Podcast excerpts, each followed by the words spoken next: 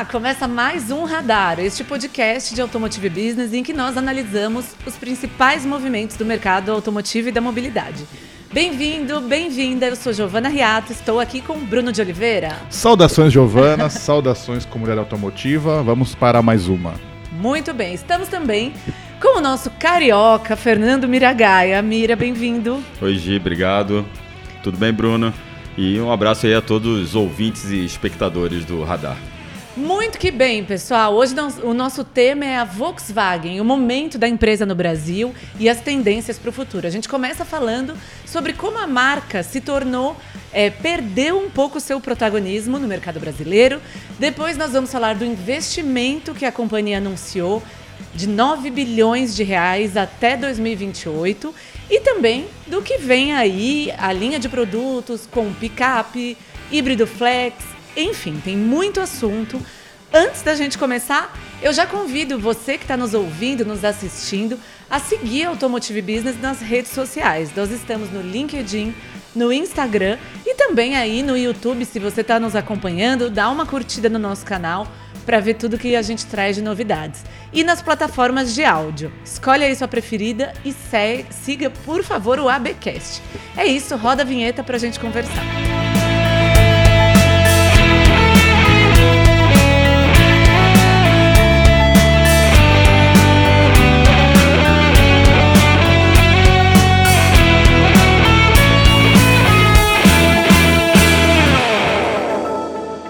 Para entender para onde a Volkswagen está indo, a melhor coisa é a gente falar do que está rolando agora na organização. Mira, antes da gente começar a gravar, você falou uma coisa muito acertada, que é essa sensação de que nos últimos anos a empresa meio que admitiu que não seria uma marca tão protagonista no Brasil quanto antes, quanto nas, nas décadas anteriores. O que temos visto da Volkswagen hoje? É, é a gente percebe que nos últimos, vamos botar aí 15, 20 anos, né, a Volkswagen sempre foi, é, teve o carro protagonista, né, o Golf é um capítulo à parte na história do país. Porém, é, depois do lançamento do Up, a gente vê um pouquinho de batendo cabeça, né? A marca batendo cabeça. E acho que hoje isso serviu de aprendizado, né? O Up foi mal posicionado, é, teve também a volta do Golf, ficou um tempo, foi descontinuado. E nos últimos anos a gente vê que ela já começou a acertar. Eu acho que o primeiro passo correto foi o Polo. Né? A gente vê que o Polo hoje foi o carro de passeio mais vendido do país, é, o automóvel de passeio. Está é, vendendo muito bem. Antes, e assim, o Polo Track, não dá para botar só essa todo esse crédito no Polo Track, porque o Polo Track está representando metade das vendas, então a gente tem metade das versões mais caras, então não é só o, aquela porta de entrada. Então a gente já vê um, um, um posicionamento correto. Volkswagen deu um tapa no visual do Polo, diminuiu a potência, deu uma aliviada em equipamentos para melhorar a rentabilidade e aumentar as vendas, ter preço e aumentar as vendas. E a gente vê isso também nos projetos futuros, né? Ela falou, se a gente cobrava muito, ah, cadê a Tarok? Cadê a resposta da Volkswagen para Toro? O carro estava pronto, realmente o carro estava pronto lá em 2018, todos nós estávamos lá no Salão de São Paulo 2018, porém a, a montadora viu que precisava rever algumas coisas. Ela viu inclusive a concorrência. A Toro vende muito bem, vende, mas é uma questão muito complicada para a Stellantis, para a Fiat, porque é um produto mais refinado, é um produto caro. E a Volkswagen viu que a Tarok ia ser um produto caro e foi para um outro caminho. Vamos fazer um produto mais simples para tentar vender ali, mais ou menos uma estratégia que a GM adotou com a Montana. Então a gente, nisso, e aí vindo esse pacote de investimentos, novo SUV, a nova picape, a gente vê que eu acho assim, a percepção que eu tenho é que a Volkswagen agora está indo num caminho mais, opa, vamos aprender com os nossos erros, vamos aprender com os nossos rivais, muito, que as asiáticas fazem muito, né? E vamos agora voltar a trilhar um caminho para acertar com volume, mas não só volume, com uma rentabilidade. Essa visão assim que eu é, essa leitura que eu faço nesse momento, vindo com esse pacote de investimentos novos. Sim. Eu coincido com o Mira principalmente no que ele diz sobre a Volkswagen agora ela tem uma, um norte um pouco mais definido do que tinha antes, né? Da mesma forma que o Fusca foi um capítulo à parte na história do país, não só da empresa, da mesma forma que o Gol foi um capítulo à parte também, eu acho que a Volkswagen do Brasil ela é um capítulo à parte na Volkswagen global. Então, como você citou, o Up, entre outras coisas ali no passado recente da empresa que não pareciam é, tão óbvio, óbvias assim para o consumidor e até para quem analisa o mercado, eu acho que a Volkswagen ela agiu dessa forma porque globalmente a empresa estava de fato tentando definir o que ia ser da sua vida. Então aí começaram a aparecer algumas coisas aqui, como por exemplo, você citou um carro compacto um pouco assim deslocado do que, tá, que o mercado demandava no momento, ninguém sabia para que caminho a empresa ia com esse produto. Aí depois veio, como a Ira falou, o Golf. Aí depois saiu o Gol é, depois de muito tempo de linha, agora vem o Polo. Os SUVs vieram depois do, é, da concorrência, nesse momento que chamaram de SUVW, né?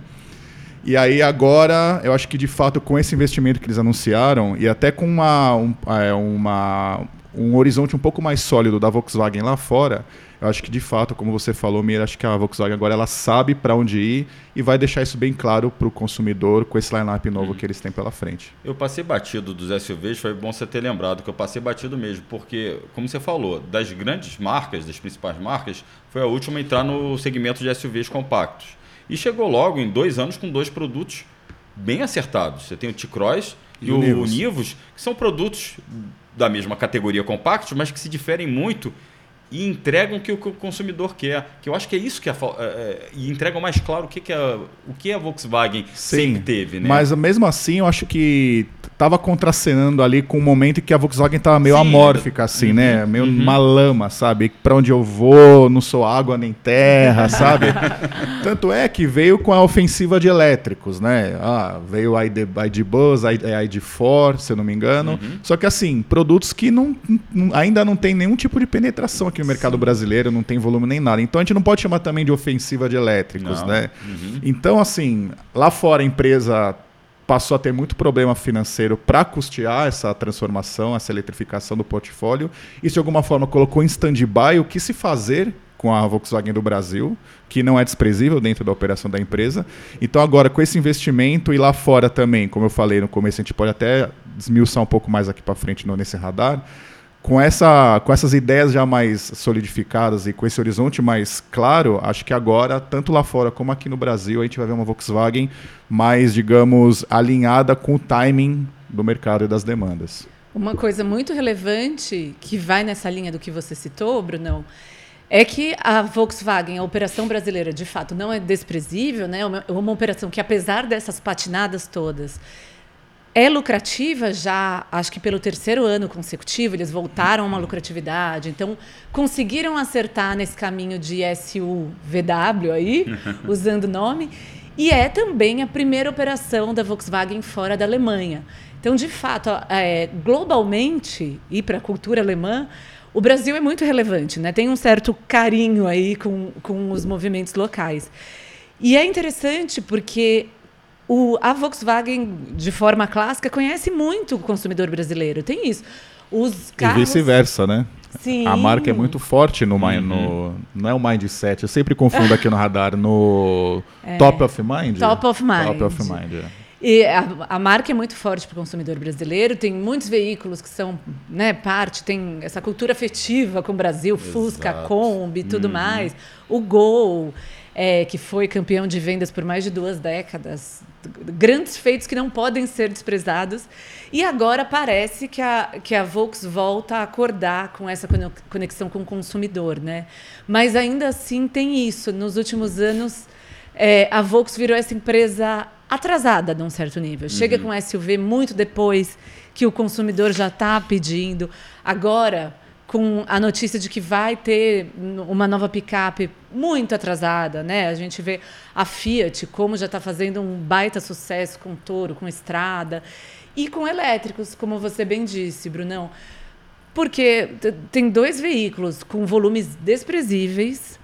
Depois que as chinesas vieram fazendo um baita barulho e a Volkswagen ficou aí, não, a gente vai ter, vai ter híbrido flex, vai ter isso e aquilo, mas também uma demora para sair do lugar, né? O que vocês estão sentindo desse anúncio? Vamos falar então um pouco mais do investimento, né, uhum. né, gente? São 9 bilhões até 2028 que se somam a um aporte de 7 bilhões que a empresa tem até 2026. Então aí tem um belo montante para fazer coisas relevantes para o mercado brasileiro e a promessa de picape, de híbrido flex, de modelos elétricos. O que deve vir aí nessa nova leva? Começa eu? Pô, vai lá, manda ver, Mira. Não, temos a picape, né? Que isso aí é, é, é, são favas contadas, como, como diria minha avó. Mas assim, é, tem a picape médio compacta que eu acho que vai vir com essa força da marca, tem chance de fazer uma, uma frente melhor do que hoje a Saveiro, que coitadinha, até esquecida também, né? Faz com a estrada e até covardia a gente. Ninguém lembra mais da Saveiro. É, é mesmo, é, né? Vende, cara. Eu tava fazendo o último levantamento, mais de 90% da Saveiro é venda direta. Então é isso. A Volkswagen realmente falou assim: não, vamos botar Saveiro para frotista que é mais negócio. Carro... O, o que a GM fez com a Montana também, exatamente, né? Exatamente. Mas engraçado, a Montana vende menos para frotista, tem uma coisa engraçada, vende menos venda direta do que proporcionalmente, proporcionalmente a Toro. Não, mas eu digo a, Mont a Montana antiga. Ah, a Montana antiga. Isso, isso, é. isso. isso. Saia é, muito para frotista. Só, nos últimos anos era só isso. Então, já temos a picape aí nesse radar que eu acho que tem tendo o posicionamento correto, se ela posicionar ele entre a Montana e a Toro, eu acho que vai ser um tiro bem certeiro. Claro que se o produto for bom e tem, com essa força da marca, acho que tem tudo para ser um, um, rival que vai incomodar a Toro de fato. Ou nem vai incomodar, vai abrir um outro, um outro nicho ali. É, temos o, a linha de SUVs que é pra, seria para ocupar o lugar do Gol, né? aquela linha de SUVs abaixo do Nivus e do T-Cross temos uma, um SUV menor, que eu acho que vai ser o grande rival ali do Pulse, do Fiat Pulse, que hoje na faixa de preço não existe. Não tem, o Pulse começa ali em 100 mil, então é, vai ser aquele carro para brigar ali realmente na base do mercado. Quem sabe pode vir até um preço mais competitivo. E aí tem os híbridos flex, que a Volkswagen já deixou bem claro que vai por esse caminho antes da eletrificação. Eu vejo a eletrificação hoje da, da marca mas como de outras marcas aí. É uma coisa para falar, nós temos. Se você quiser, você vai no nosso Sim. serviço de carro por assinatura, nós temos. Mas não é o foco agora. E eu acho que, sinceramente, eu acho que não vai ser o foco de nenhuma montadora aqui no Brasil nesse primeiro momento. Vamos tirando das premium, claro, a gente está falando de falar de Volvo, aí a gente está falando de, das chinesas, aí a gente está falando de outros esquema. Mas quem está enraizado aqui como Volkswagen, GM, é, Fiat, Peugeot, Citroën, enfim.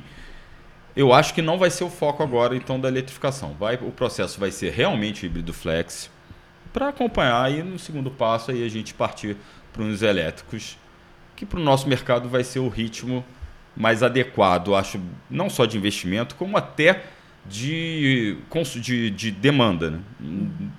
brasileiro não vai sair correndo para o carro elétrico. Até mesmo porque a Volkswagen já afirmou em várias oportunidades que não vai produzir elétrico aqui assim tão cedo. Tão cedo. Nenhuma Se vai. produzir, né? É. Se produzir, então. Nenhuma vai. É importante lembrar que é isso, né? Os carros elétricos, principalmente puros, estão fazendo muito barulho no mercado brasileiro.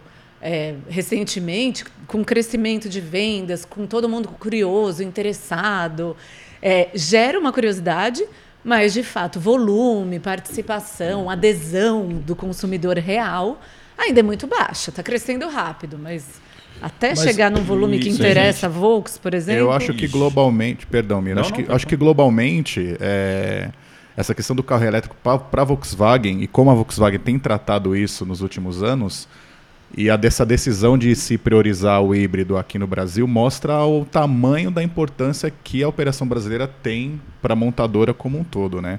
Se a gente for ver bem, a Volkswagen já de mu muito tempo tem focado em eletrificação né, nos principais mercados globais. Não, tem, não tinha falado nada a respeito do, do Brasil nesse contexto.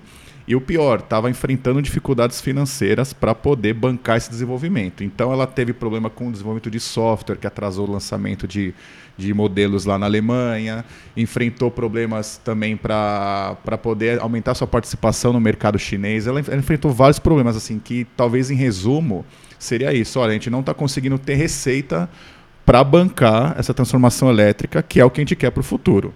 Então acho que nesse tempo a gente colocou várias, a gente publicou várias matérias na, na AB do, com o Oliver Blume falando que a, a Volkswagen ia ter que cortar custo, ia ter que uhum. mexer no, nas marcas do grupo, na operação dessas marcas, para poder, de alguma forma, é, deixar, é, tornar viável essa transformação elétrica e tal, enfim.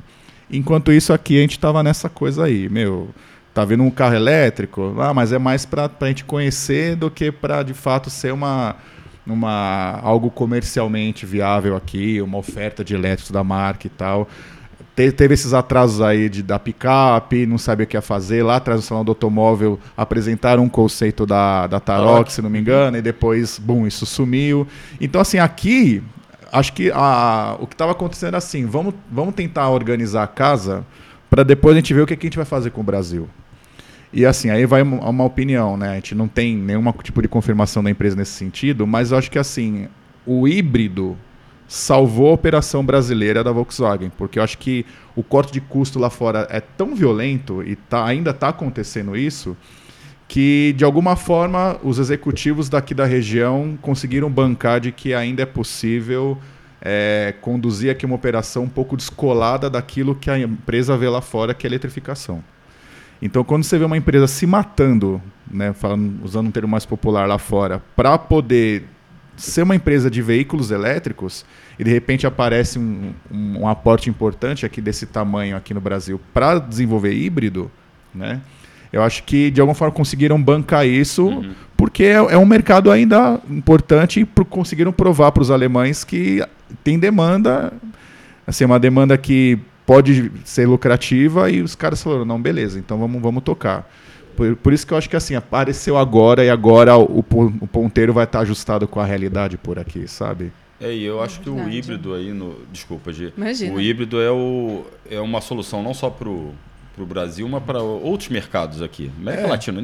Porque você... Não vai, vir, vai virar essa chave tão não, rápido. Porque imagina você assim, imagina o board lá, o conselho do grupo Volkswagen, os caras se matando, tentando cortar aqui, cortar ali para poder ter um dinheiro a mais ali para, sei lá, para fazer uma aquisição, por exemplo. Aí chega um cara com a bandeirinha do Brasil no terno assim, Pessoal, desculpa interromper o, o, debate de vocês, mas a gente tem que fazer investimento aqui no Brasil porque a gente está meio atrasado em algumas coisas. Será que dá para vocês olharem para a gente também? O que, é que você vai falar nessa hora? Você como um, um conselheiro, alguém do board, né? Só que assim, pô, é, é, o Brasil, é a América do Sul, não é, não é qualquer coisa. Ali que male male pegando os mercados combinados deve dar 5 milhões de unidades ano, né? Então, ah, vamos, o que, é que a gente vai fazer? Olha, a gente tem um projeto aqui, um negócio chamado híbrido flex, que usa etanol, uma coisa que a gente já usa, já está consolidado. Será que não dá para mandar algum dinheiro aí que a gente toca aqui? A bola aqui agora é essa. Ah, então, ok, a gente vai gastar tanto? Não vamos gastar tanto, porque 9 bilhões de reais em euro não é, não é tanto dinheiro assim, né? Vamos falar a verdade. Então, beleza. Então, ó, tá aqui o dinheiro, se vira aí, toca essa operação. Acho e me que entrega lucro. E me entrega, e me lucro, entrega lucro. Que, é. tá, que, tem, que tá sendo entregue, diga-se de passagem, né? Sim, importante. E é interessante porque, querendo ou não, né, a Volkswagen sem tanto barulho nos últimos tempos, como a gente veio eh, dizendo, Conseguiu retomar ano passado a segunda posição no ranking de vendas, atrás da Fiat, com uma boa diferença, mas eles tiveram quase 16% do mercado brasileiro com a linha de produtos, com muito, é, apo muito apoiados no polo, como uhum, Mira disse. Uhum.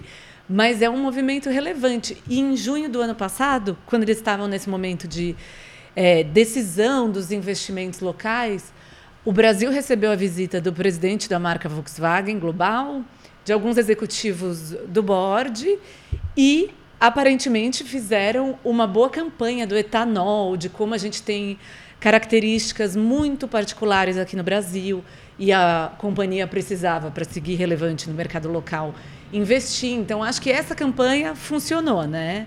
E o board entendeu e... que precisava liberar um investimento. E eu acho que coincide com uma outra questão, né? É, o pessoal está meio não freando, mas tirando o pé um pouco do acelerador da eletrificação, né? Lá, né, isso globalmente. E isso acabou ajudando a Volkswagen, Exatamente. como eu falei, tava meio perdida e sem dinheiro. Exatamente, entendeu? Então o pessoal já está revendo algumas metas.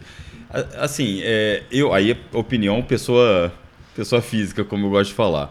É, eu acho que todas essas metas de eletrificação lá em 2029, o pessoal vai falar, olha, vamos Sabe aquela meta para 2030? Vamos postergar para 2032, 2035? Porque assim, eu acho que o pessoal foi com muita sede ao pote e esqueceu que carro elétrico, não, você tem uma infraestrutura, você tem várias questões que você tem que ir junto. Então você tem várias questões que você. Não é só botar o carro elétrico no, no, no mercado. Você tem que educar um consumidor, você tem que vencer a desconfiança do consumidor, você tem que oferecer uma infraestrutura de recarga. E, e a gente viu que não, o negócio não vai ser tão rápido assim. E as montadoras estão vendo também. Então o pessoal já está meio contemporizando, é, vendo, opa, vamos com calma. Não, vai ser. Carro, claro que o carro elétrico vai ser o, o futuro, mas não vai ser tão rápido. E eu acho que isso acabou, como você falou, ajudou para o Brasil e para os mercados latino-americanos, que, ó, os caras lá estão apostando num negócio lá que é tão.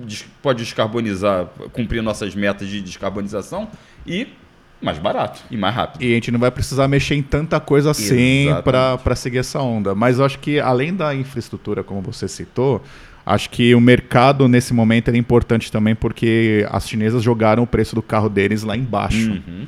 Isso aí, cara, afetou, nossa, afetou todo mundo. Imagina as montadoras tentando desenvolver veículos economicamente viáveis para elas. Aí chega num valor de produção, ok, beleza, agora vamos para um valor de mercado. Aí o chinês vai lá e reduz isso. Sabe, isso aí ninguém conseguiu acompanhar, entendeu? E aí você pega um mercado europeu, por exemplo, que é muito sensível a preço nesse sentido. Olha, tem o trem, tem o ônibus, tem o metrô, tem o carro. Isso lá é bem desenvolvido já. Para você convencer o europeu a comprar um carro e abrir mão da, dessa, dessa infraestrutura de mobilidade, mobilidade que eles têm, uhum. é muito difícil, é difícil, Sem, sem ser via preço. Então, cara, acho que veio a calhar e aí acabou até fazendo com que a empresa pensasse assim: olha, olhando aqui para o Brasil, evidentemente, né? Pô, tem uma oportunidade ali de descarbonização, de atender as, as, as exigências locais. Não vou precisar fazer uma transformação tão drástica assim em termos de linha de produção para adequar o produto. Então vamos embora. É, não tem porquê, né? Não tem porquê. Daí, tanto é que ele no, no, no ano passado começaram a, a, anunciaram na verdade aquele laboratório deles de desenvolvimento de tecnologias para etanol. O Pablo Dissi, que é o, o antecessor do Ciro Poçobon no, no cargo de CEO, já tinha virado um garoto propaganda do etanol, fazendo uma turnê pelo Brasil aí com o pessoal da Única divulgando etanol, etc.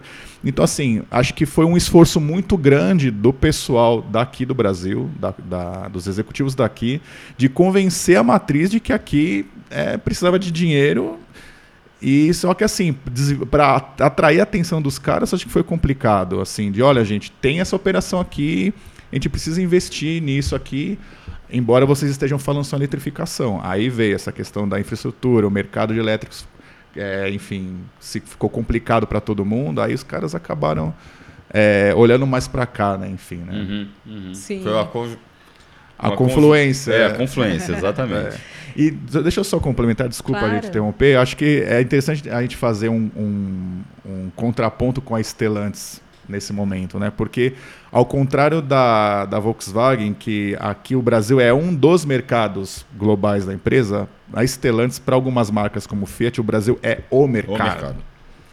Então assim, você atrair investimento para cá sendo o mercado é completamente diferente do que você ser apenas mais um, como a Volkswagen do Brasil é, a Volkswagen México, Volkswagen, sei lá, Índia, Turquia, enfim. Né? É, a Stellantis tem uma moral muito grande aqui no Brasil uhum. para negociar né, o desenvolvimento local.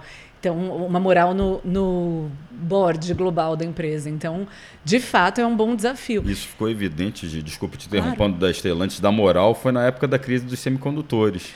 Evidente, uma exato. Da, a, a, marca menos afetada na época foi a Fiat. Porque eles tinham uma moral, eles conseguiram, ao contrário das outras marcas, eles conseguiram, priori, não prioridade, mas conseguiram a cota ali de semicondutores. Não, gente, a gente precisa. Não, a compra era para cá. É, a compra a era para cá. E dane-se outros mercados. É, entendeu? ao contrário da GM que ficou seis meses seis parado meses em Gravataí, Onix, porque né, você vai comprar chip para abastecer o Equinox no México ou para colocar no Onix colocar aqui, no Onix. né? Ah, é. Acho Qual que... é a margem que entrega cada modelo, né? Fica fácil saber para onde foi, né? Sim. Um, um assunto que eu gostaria de trazer, gente, quando nesse investimento anterior da Volks, que ainda está em curso até 2026, uma coisa que aparecia muito forte era soluções digitais, né? serviços digitais. Acho que teve esse momento que todas as montadoras no Brasil começaram a falar isso, né, de como gerar receitas além da venda do carro, né? Como eu vendo um serviço de assinatura de carro, ou eu vendo algum tipo de tecnologia que o cliente tenha que assinar para receber no carro, tal. Nos últimos tempos esse assunto acho que meio deu uma uma falecida aqui no Brasil. Uma esfriada, né? Uma esfriada boa, né? Até a gente viu um movimento do todas as, as montadoras lá para 2020, 2021 lançaram serviços de assinatura de carro, né? Um, um tipo de aluguel, inclusive a Volks. Algumas estão descontinuando, outras simplesmente não estão falando muito disso, outras estão patinando para sustentar o negócio, porque não parece que não é tão simples assim fazer a gestão de frotas no lugar de vender o carro. E estamos aí, né? E no fundo, a Volkswagen é uma empresa que vinha muito nessa campanha, né, de oferecer serviços digitais, tal. E esse assunto me parece ter esfriado um pouco também. Eles tiveram muito sucesso com a tecnologia multimídia que foi desenvolvida aqui no Brasil, Volksplay. Uhum. Inclusive, foi exportada, é uma solução que a Europa está usando. É um orgulho, de fato, para a Volks daqui. Mas gerar receitas, trazer esses outros serviços, parece que isso ficou meio de lado. Acho o que vocês acham? Acho que não, não, isso não é um problema exclusivo da Volks. Acho que não deu certo para ninguém, né? Mas assim, ele, em linhas gerais, não estão conseguindo nem vender carro zero direito para o consumidor brasileiro. Imagina você é, ter êxito comercial num serviço que é novidade, não está ainda muito arraigado na cultura do, do consumidor local e com preço que não atraiu quase ninguém. Né? E outra coisa, Bruno, com as locadoras tradicionais entrando nesse segmento. Sim. Oferecendo produto, com ah. know-how. Então, aí, aí você vai para outro lado, né? Porque o cara que vai alugar o carro, o cara oferece lá, ó, você já conhece o nosso serviço por assinatura, é, eu acho que aí tem um know-how de, um, de, uma, de, de umas empresas que acabam concorrendo é, mais agressivamente com as, com as marcas, né, com as montadoras. E que são as próprias clientes das Exatamente, montadoras, grandes é, clientes. Grandes né? clientes. Então, é, é, é, um, é um assunto. Eu acho o carro por assinatura. É, num país que vê o carro como negócio, como a gente, né, a gente vê o carro como negócio. Né? Na Europa, você vai lá, o cara tanto que você vê o carro, às vezes, está em petição de miséria e o cara tá andando com ele. Ah, daqui a, daqui a pouco eu vendo, os caras têm muito uma pegada muito forte de leasing né, lá fora, né?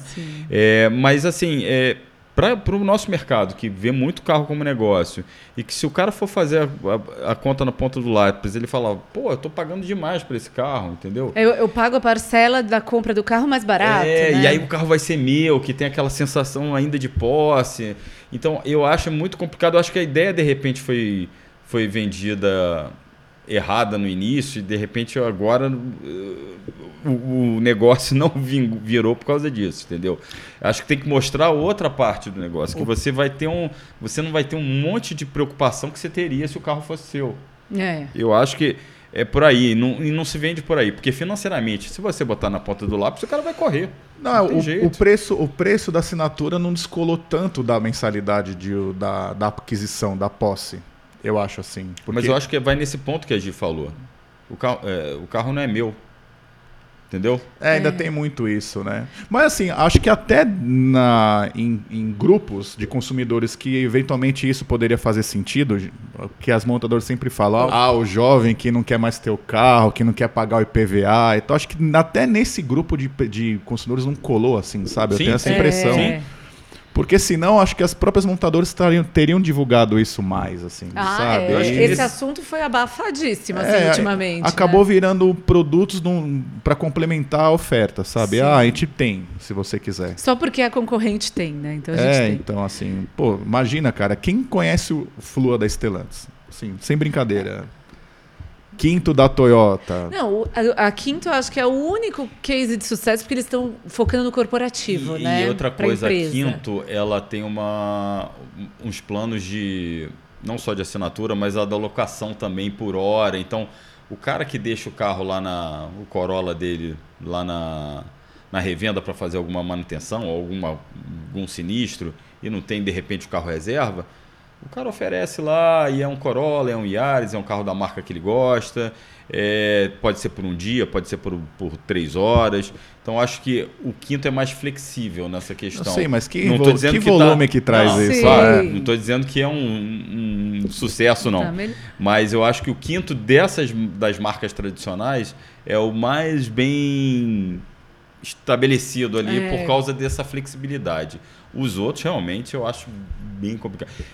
Vamos parar, você vai você é um jovem de 22 anos dessa geração Nossa, que, me não dera, quer, viu? que não quem quer ter dera. carro, tá? Pegando o exemplo da minha filha do meio, é, tem 20 anos. Você pode comprar, ah, você compra um hatch compacto mais ou menos equipado por dois mil reais por mês. Você compra não, você assina. Dois mil por mês. Será que ela, será que ela não vai converter isso em transporte por aplicativo, táxi? E ainda sobra um dinheiro, é, né? Com certeza. É, sim. Também Mas, não vai ser gente, meu carro. Estamos entrando muito nessa seara, Sim, né? Só sim, queria sim, sim. pincelar para falar do Mas- caso da Volks. Mas talvez tenha aí um novo episódio do Radar por vir. Tem sobre- potencial. Tem potencial. É, vamos ver. É, Esperamos, inclusive, é, o, o pitaco da nossa audiência. Se devemos falar sobre isso num episódio futuro. Acho que a gente fica por aqui de Volkswagen, né? Falamos? Falamos, Falamos, já falamos. abordamos os principais pontos e acho que é isso. Muito bem. Então, queridos, prazer estar aqui com vocês. Obrigada, Brunão. Obrigada, Mira. Obrigado, Gia. E obrigado a todos aí que esti- estiveram nos ouvindo aí. Valeu, pessoal. Até uma próxima. E é isso, gente. Reforça aqui o convite para nos seguir. Aí dá uma curtida pra gente no YouTube, dá uma moralzinha no- nos agregadores de podcasts, nas redes sociais, pra gente ficar juntos nessa conversa. Até o próximo. O Radar é uma produção de Automotive Business. Eu sou Giovana Riato. Eu sou o Bruno de Oliveira. Eu sou o Fernando Miragaia. A direção de arte é do Luiz Prado, a edição é do Marcos Ambroselli, a trilha sonora do Chibruski, Guilherme Schildberg. Até mais.